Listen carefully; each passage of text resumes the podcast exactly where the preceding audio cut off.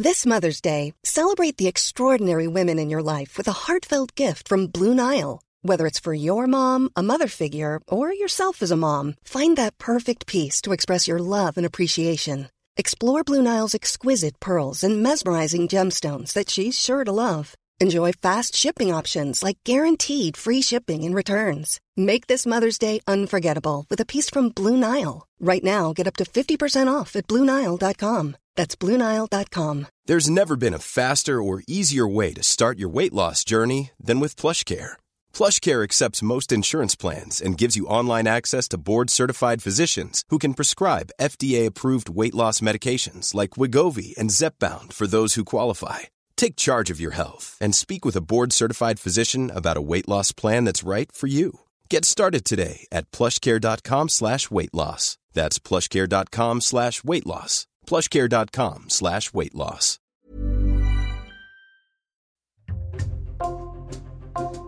Bonjour, c'est Jules Lavie pour Code Source, le podcast d'actualité du Parisien.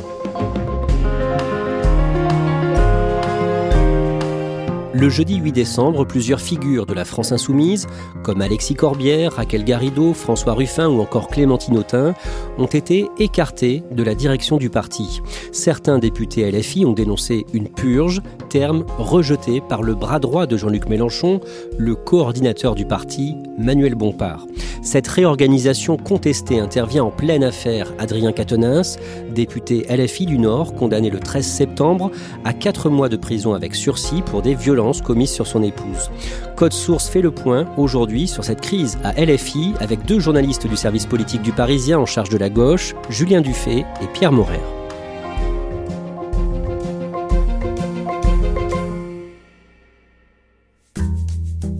On avait déjà consacré un podcast à l'affaire Catenins le 5 décembre 2022. Dans cet épisode de Code Source sur les tensions au sein de la France insoumise, nous allons donc répéter certains éléments parce que les deux affaires sont liées. On a choisi de commencer ce récit le soir du premier tour de la dernière présidentielle, le dimanche 10 avril 2022. Julien Dufay, Jean-Luc Mélenchon termine troisième, juste derrière Marine Le Pen. Dans son discours, il semble évoquer sa succession à venir. Il s'adresse aux jeunes générations, aux jeunes insoumis. Il leur dit donc ce soir du premier tour à la tribune. Les plus jeunes vont me dire, eh bien, on n'y est encore pas arrivé. Faites mieux. Merci. C'est une sorte de passage de relais, en tout cas c'est ressenti comme tel. Il est euh, en train de préparer les esprits à une possible succession, enfin c'est ce qu'on imagine à l'époque. Jean-Luc Mélenchon met en place ensuite au mois de mai une union avec les communistes, les socialistes et Europe Écologie Les Verts, ça s'appelle la NUP, pour Nouvelle Union Populaire Écologique et Sociale. Et au soir du second tour des élections législatives, le dimanche 19 juin, la France insoumise, Pierre Morer, compte des dizaines de députés. Oui, eh bien le groupe parlementaire de LFI passe de 17 à 75 députés. Ils arrivent ensemble, unis, sourire aux lèvres, en revendiquant la place de premier opposant à la majorité présidentielle. Et parmi eux, eh bien, il y a Adrien Quatennens qui apparaît comme l'une des figures du groupe. Jean-Luc Mélenchon, lui, n'a plus de mandat, il n'est plus élu nulle part parce qu'il ne s'est pas présenté aux législatives alors qu'il était euh, jusque-là député des Bouches-du-Rhône. On sait pourquoi d'un mot? D'abord, Jean-Luc Mélenchon avait le réel espoir d'être nommé Premier ministre euh, s'il obtenait une majorité de députés euh, face à Emmanuel Macron. Et ensuite, bah, c'est un septuagénaire. il a plusieurs fois expliqué qu'il ressentait une vraie fatigue physique dans l'exercice de son mandat et aussi après la campagne présidentielle. Après l'été, le 6 septembre, Jean-Luc Mélenchon parle dans une interview aux médias écologistes Reporter de son avenir, Julien Dufay. Oui, alors plus que son avenir, il répond même à la question euh, sur sa possible candidature en 2027. Vous, c'est clair que vous n'avez pas l'intention de vous représenter Moi, je, je souhaite être remplacé. Jusqu'alors, il laissait planer un peu le doute. Il disait qu'il était en, retrait, pas en retraite, c'était ses mots depuis l'été. Il dit que ce rôle de candidat le lasse, euh, il doit sans cesse se renouveler, que c'est pas vraiment une partie de plaisir. Et il donne un, conseil aux, futurs dirigeants de la France insoumise. Il leur dit faites-vous aimer et euh, celui qui sera aimé par le plus grand nombre, finalement, sera naturellement le, candidat euh, désigné. Mais le jour même, sur France 3, dans l'émission C'est dans l'air, il fait machine arrière. Je veux être remplacé. Je sais pas ce que c'est. Vous vous voulez être remplacé, Madame Roux C'est ce Bah, que vous auriez hein, dit à un reporter, mais bon. Oui, je réponds n'importe quoi pour qu'on me foute la paix, parce que... D'accord, Euh, voilà. il dit que la question n'a aucun sens à 5 ans de l'échéance. C'est une façon euh, pour lui en fait d'évacuer la question, mais ça montre qu'il n'a pas vraiment euh, lâché la bride, on va dire, qu'en tout cas il, il veut entretenir le flou sur son avenir et sur une possible candidature en 2027. À ce moment-là, son bras droit s'appelle Adrien Quatennens, député du Nord. Rappelez-nous qui il est et quel rôle il joue à la France insoumise, Pierre Morer. Adrien Quatennens, euh, c'est une jeune figure du parti. Il a été élu en 2017 et c'est devenu une sorte de fils spirituel de Jean-Luc Mélenchon et une figure très médiatique du parti. Son ascension euh, météorique l'a amené à diriger le parti en tant que numéro 2, c'est-à-dire coordinateur national du mouvement. Le dimanche 18 septembre, Adrien Quatennens reconnaît avoir asséné une gifle à son épouse avec qui il est en instance de divorce. Il dit ça dans un long message publié sur Twitter quelques jours après un article de l'hebdomadaire Le Canard enchaîné qui a révélé l'affaire. Et le jour même, Jean-Luc Mélenchon réagit, là encore sur Twitter. Il redit sa confiance et son affection à son bras droit et il salue sa dignité et son courage. Ce tweet est très mal perçu en interne par de nombreuses figures de la France insoumise. Les figures féministes du mouvement sont outrées, elles montent immédiatement au créneau en interne pour que dans la foulée du tweet de Jean-Luc Mélenchon, un communiqué du parti soit rédigé dans lequel les insoumis réaffirment leur soutien dans la lutte contre les violences sexistes et sexuelles. Le dimanche 9 octobre, dans l'émission politique de France 3, Jean-Luc Mélenchon défend une nouvelle fois Adrien Quatennens. Il a reçu, dit-il, un lynchage médiatique et des gifles politiques. Et en disant ça, il mime des gifles avec sa main. C'est euh, une sorte de, euh, de, de répétition de gifles politiques qui lui sont données du matin au soir euh, dans, dans tous les médias. À LFI, de nombreuses personnalités prennent leur distance. Par exemple, la députée de Seine-Saint-Denis, Clémentine Autain. Ce sont ces mots, ce ne sont pas les miens, ce ne sont pas non plus ceux du communiqué de la France Insoumise. Pierre Morer, quelques jours plus tard, le 12 octobre, vous racontez dans Le Parisien que de nombreuses femmes importantes au sein de LFI ont le sentiment de ne pas être écoutées par Jean-Luc Mélenchon. Oui, plusieurs cadres du mouvement expliquent une fois les micros coupés que Jean-Luc Mélenchon ne comprend pas les critiques formulées contre lui, il n'entend pas changer de braquet, il n'a pas exactement la même vision du féminisme, et il renouvelle son soutien à Adrien Quatennens. Julien Dufay, Pierre Morer, Jean-Luc Mélenchon est de plus en plus contesté en interne. Fin septembre déjà, vous avez signé dans le Parisien un dossier sur LFI titré La statue de Jean-Luc Mélenchon vacille et vous avez évoqué les prétendants potentiels à sa succession, Alexis Corbière, François Ruffin, Clémentine Autain, Mathilde Panot, la patronne des députés LFI à l'Assemblée, ou encore, un peu moins connu que les autres, Manuel Bompard, 36 ans. Alors Manuel Bompard, c'est un stratège qui a jusqu'à maintenant été un peu dans l'ombre. Il a été deux fois directeur de campagne de Jean-Luc Mélenchon, en 2017 et en 2022. C'est lui qui a été le négociateur en chef de la NUPES, hein, cette alliance qui va permettre à la gauche de revenir euh, en force à l'Assemblée. Et c'est devenu, euh, au fil des mois, un très proche de Jean-Luc Mélenchon. C'est d'ailleurs à lui que le chef, qui a décidé de ne pas empiler à l'Assemblée, va euh, confier son fauteuil de député de Marseille. À cette période, vous entendez parler d'une réorganisation à venir de la direction de la France insoumise.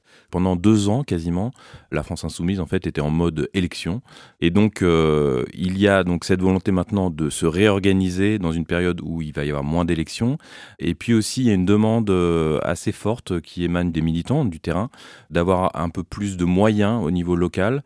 Tout ça amène à ce que euh, la France insoumise réfléchisse à un nouveau type d'organisation à la tête du mouvement. Mais là, à ce moment-là, on pense qu'il va y avoir euh, de nouvelles figures qui vont arriver en tête du mouvement, quelque part que Jean-Luc Mélenchon va commencer à être remplacé? À ce moment-là, on pense, oui, que cette nouvelle euh, direction du mouvement ne pourra pas se faire sans certaines euh, figures qui émergent à ce moment-là. Clémentine Autain, François Ruffin.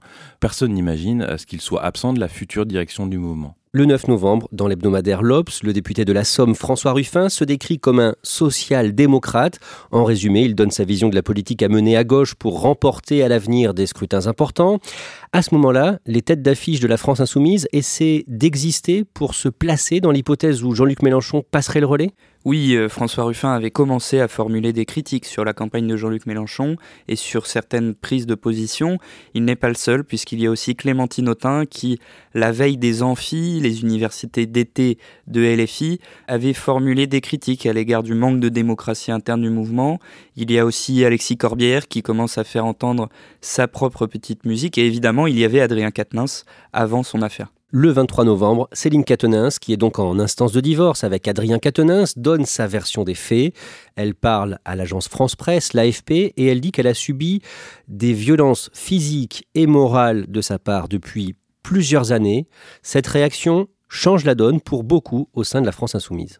Oui, bien sa prise de parole renforce les critiques à l'égard de Jean-Luc Mélenchon et de son choix de maintenir euh, Adrien Quatennens au sein du groupe parlementaire. Après Clémentine Autain, d'autres figures comme l'eurodéputé Manon Aubry ou la députée Raquel Garrido prennent publiquement cette fois la parole pour affirmer leur soutien à Céline Quatennens et certaines d'entre elles, en tout cas, lui envoient le message qu'elle peut venir s'exprimer devant le groupe parlementaire. Le jeudi 8 décembre, le cadre de la France Insoumise, Manuel Bompard, déjeune avec François Ruffin. Que dit Manuel Bompard aux députés du Nord? Bah, il lui dit tout simplement qu'il fera pas partie de la, nouvelle coordination du mouvement, donc de la nouvelle direction en, quelque sorte, mais qu'il lui réserve une place dans une sorte de conseil politique euh, à venir qui est pas très euh, défini euh, à ce moment-là et dont on n'avait jamais parlé. Et il va dire la même chose par téléphone à Clémentine Autain, qu'elle aussi ne sera pas dans la coordination, mais dans ce fameux conseil qui ressemble un peu à un lot de consolation pour ces figures médiatiques du mouvement. Peu de temps après, toujours ce jeudi 8 décembre, Manuel Bompard fait d'autres annonces à l'agence France Presse. Eh bien, il annonce euh, l'architecture de la nouvelle direction. Il laisse entendre que c'est lui qui la dirigera. Hein. Ça s'appelle la coordination des espaces hein, dans le jargon euh, de LFI. Et en clair, c'est une, une, direction resserrée hein, de 21 personnes avec beaucoup de nouveaux entrants, ce qu'on appelle la génération Mélenchon, c'est-à-dire des jeunes députés euh, qui ont été nouvellement élus et qui prennent la place, entre guillemets, puisque cette nouvelle coordination n'existait pas, de ces figures médiatiques que sont Alexis Corbière, Clémentine Autain, François Ruffin ou encore Raquel Garrido. Toutes ces têtes d'affiche sont donc sur la touche à partir de là. Arrive le samedi 10 décembre. La France insoumise est réunie à Paris. Pierre Morer, que se passe-t-il concrètement ce jour-là à Paris? Qui est là? Qui fait quoi? Eh bien, c'est l'assemblée représentative du mouvement, c'est-à-dire que des délégués euh, qui ont été euh, sélectionnés, choisis, désigne par consensus euh, les nouveaux membres de la direction dans différents pôles. On l'a dit, certaines des figures les plus médiatiques sont exclues, et à ce moment-là, certains parlent de purge. Le lendemain, le dimanche 11, Jean-Luc Mélenchon publie un billet acerbe sur son blog. Oui, il répond avec virulence aux critiques des laissés pour compte, qui ont tous réagi publiquement pour dénoncer le verrouillage de la France insoumise par les proches de Jean-Luc Mélenchon.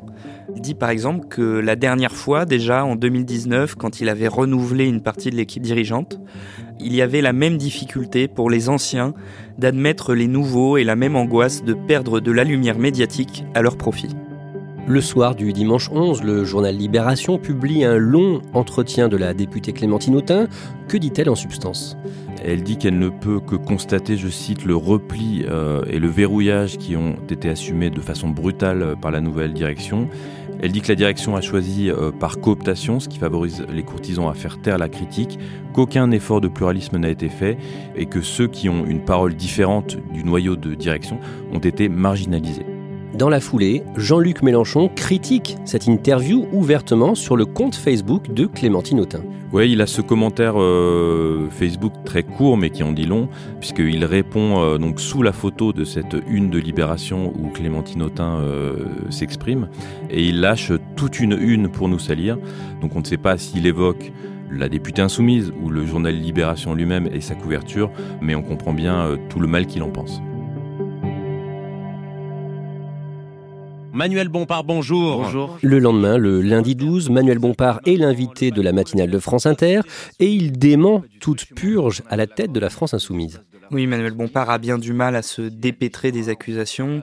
Il explique notamment que le vote n'est pas l'alpha et l'oméga de la démocratie, il dit que, que certaines personnes euh, euh, souhaitaient être membres de cette direction opérationnelle et qu'ils ne le soient pas. Euh, j'ai envie de dire c'est un problème de riche. Il ajoute encore que son problème à lui aujourd'hui, ce n'est pas Clémentine Autain ou François Ruffin. Et si vous voulez, mon problème aujourd'hui, c'est pas Clémentine Autain ou François Ruffin. Mon problème, c'est Emmanuel Macron. Mon problème, c'est l'extrême droite. La guerre médiatique continue. Le mardi 13, dans Le Parisien, la députée de Seine-Saint-Denis, Raquel Garrido, fustige la réorganisation du mouvement. Oui, cette euh, membre historique de la Mélenchonie, euh, compagne de route euh, depuis le début de Jean-Luc Mélenchon, elle déplore une mise sur le banc de touche et elle ajoute que cette proposition est très décevante, que les militants voulaient plus d'espace au sein de LFI et que au final la direction a choisi de bons exécutants en excluant la possibilité que des figures populaires fassent entendre leur voix. D'un mot, quand vous lui parlez au téléphone, vous la sentez franchement en colère, elle est comment? Oui, Raquel euh, Garrido euh, ne mâche pas ses mots. Euh, jusqu'ici, elle refusait de s'exprimer publiquement. Cette fois-ci, elle est prête à faire des interviews dans tous les grands journaux nationaux. Elle ne comprend pas que la nouvelle direction ait été désignée de cette manière-là et elle estime que son mouvement, pour lequel elle milite depuis les tout débuts de son engagement politique, se plante sur toute la ligne. Ce jour-là, le mardi 13, Adrien Quatennens est condamné à 4 mois de prison avec sursis pour violence sans incapacité commise par conjoint entre octobre et décembre 2021 et pour envoi régulier et malveillant de messages à son épouse, décision d'un juge de Lille prise dans le cadre d'une procédure de plaider coupable. La France insoumise précise aussitôt que le député est exclu pour 4 mois du parti et Adrien Quatennens fait savoir aussitôt qu'il ne compte pas démissionner de son poste de député. Le lendemain, le mercredi 14, il est sur BFM, invité par le présentateur Bruce Toussaint. Bonsoir Adrien Quatennens. Bonsoir Bruce Toussaint. Que dit-il pendant cette interview? Il confirme d'abord qu'il va revenir à l'Assemblée, il, donne même une date, il dit qu'il reviendra euh, en janvier pour la reprise des travaux parlementaires, sans doute en non inscrit puisque euh, il ne fait plus partie donc du groupe euh, LFI à l'Assemblée nationale et il va aussi beaucoup se justifier et voire même selon certains Avant ce dépôt de main courante, dans le cadre d'une dispute autour de notre divorce, j'avais été menacé par mon épouse qui m'avait dit si le divorce ne se fait pas à l'amiable et à toutes mes conditions, euh, je peux euh, faire exploser ta carrière politique. Il explique qu'il n'est pas un homme violent, que sa faute ne le définit pas. Il dit aussi avoir été victime d'un lynchage médiatique, mais surtout ce qu'on va retenir, c'est qu'il va mettre en cause sa femme, hein, Céline Katnins, en laissant entendre que euh, lui aussi aurait pu porter plainte, mais qu'il ne l'a pas fait. Il dit que depuis le début de cette affaire, elle est dans un sentiment de pleine puissance, de plein pouvoir. En quelque sorte, depuis qu'il y a cette affaire, il y a un sentiment de pleine puissance et de plein pouvoir, euh, et des choses que je dois accepter que peut-être je ne devrais pas accepter. Voilà tout ce que je dis euh, tout simplement. Il y a beaucoup de réactions au sein de la France insoumise. Il y a euh, un malaise qui est très palpable. certains, par exemple, parlent d'une interview catastrophique parmi les, très proches hein, de Mélenchon et commencent à remettre en cause même le retour d'Adrien Quatennens au sein du groupe de la France Insoumise au printemps. Comme souvent, celle qui va assumer ses propos, c'est Clémentine Autain qui, dans une interview au JDD le week-end, euh, va, dire que cette prise de parole d'Adrien Quatennens l'a littéralement cloué au sol, ce sont ses mots. Et elle aussi, euh, elle dit que le débat va devoir se rouvrir sur sa réintégration. À la France Insoumise, certains dénoncent le fait que c'est euh, Jean-Luc Mélenchon qui aide directement Adrien Quatennens pour sa communication? Alors en tout cas, euh, même si Jean-Luc Mélenchon n'aide pas forcément directement Adrien Quatennens, c'est l'appareil de la France insoumise d'une certaine manière, et les plus proches de Jean-Luc Mélenchon qui l'aide, puisque euh, l'avocate qui s'occupe d'Adrien Quatennens est l'avocate aussi de la France insoumise, maître Jade Doucelin. Il y a aussi la députée euh, Sophia Chikirou, une très proche de Jean-Luc Mélenchon, sa directrice de communication lors de la campagne présidentielle, qui donne des éléments de langage dans la presse. Dans le journal Le Monde du lendemain, le 15, le député LFI Alexis Corbière dit tout le mal qu'il pense de son éviction de la tête du parti. Cet autre euh, historique de la Mélenchonie, qui est aussi le compagnon de Raquel Garrido, dit qu'il est en radical désaccord avec euh, la nouvelle direction. Il tire à boulet rouge euh, sur sa composition et il estime qu'il faut l'ouvrir à toutes les sensibilités et notamment la sienne. Pendant les fêtes, entre Noël et le jour de l'an, le lundi 26 décembre, le quotidien Le Monde publie une tribune signée par plus d'un millier de militants. Il dénonce en résumé que l'exclusion d'Adrien Quatennens du parti ne soit que temporaire, quatre mois. La colère prend de l'ampleur au sein de la France insoumise? Oui, en fait, cette tribune, elle fait suite à la diffusion perlée de plusieurs communiqués des sections jeunes de LFI de grandes villes à travers la France, Montpellier, Strasbourg et elle témoigne d'une vraie fracture générationnelle entre la plus jeune génération de militants insoumis et Jean-Luc Mélenchon. En clair, euh, ils ne se reconnaissent pas dans les prises de position du leader insoumis sur l'affaire Katnins et sur les violences sexistes et sexuelles en général. Le jeudi 5 janvier, Manuel Bompard a été désigné officiellement coordinateur de la France insoumise à l'unanimité de la nouvelle direction. Julien Dufay, pourquoi Jean-Luc Mélenchon a-t-il mis de côté les figures les plus médiatiques de son parti? Est-ce qu'il envisage finalement de se présenter à la présidentielle de 2027 Ce serait sa quatrième candidature à une présidentielle. En tout cas, ça y ressemble. On est dans une crise de succession un peu euh, assez classique. Et, euh, et, certains parmi ses plus proches, ou ceux qui le connaissent le mieux en tout cas, laissent penser qu'effectivement il y pense toujours, en tout cas qu'il euh, ne voit pas pour l'instant de personnes capables de lui succéder. Et il y a un élément d'actualité qui lui a sûrement remis cette idée en tête, c'est qu'au Brésil, il y a un président qui vient d'être élu, et d'ailleurs euh, que Mélenchon apprécie beaucoup, c'est euh, Lula, que Lula a 77 ans, que lui, en 2027, aura 76 ans, et que donc tout est encore possible. Merci Julien Dufay, Pierre Morer. Vos articles et toute l'actualité politique en direct sont à retrouver sur leparisien.fr. Code Source est le podcast quotidien d'actualité du Parisien. N'oubliez pas de vous abonner pour ne rater aucun épisode. Vous pouvez nous faire des retours pour nous écrire code source at leparisien.fr. Cet épisode de Code Source a été produit par Raphaël Pueyo, Thibault Lambert et Emma Jacob. Réalisation Julien Moncouquiole.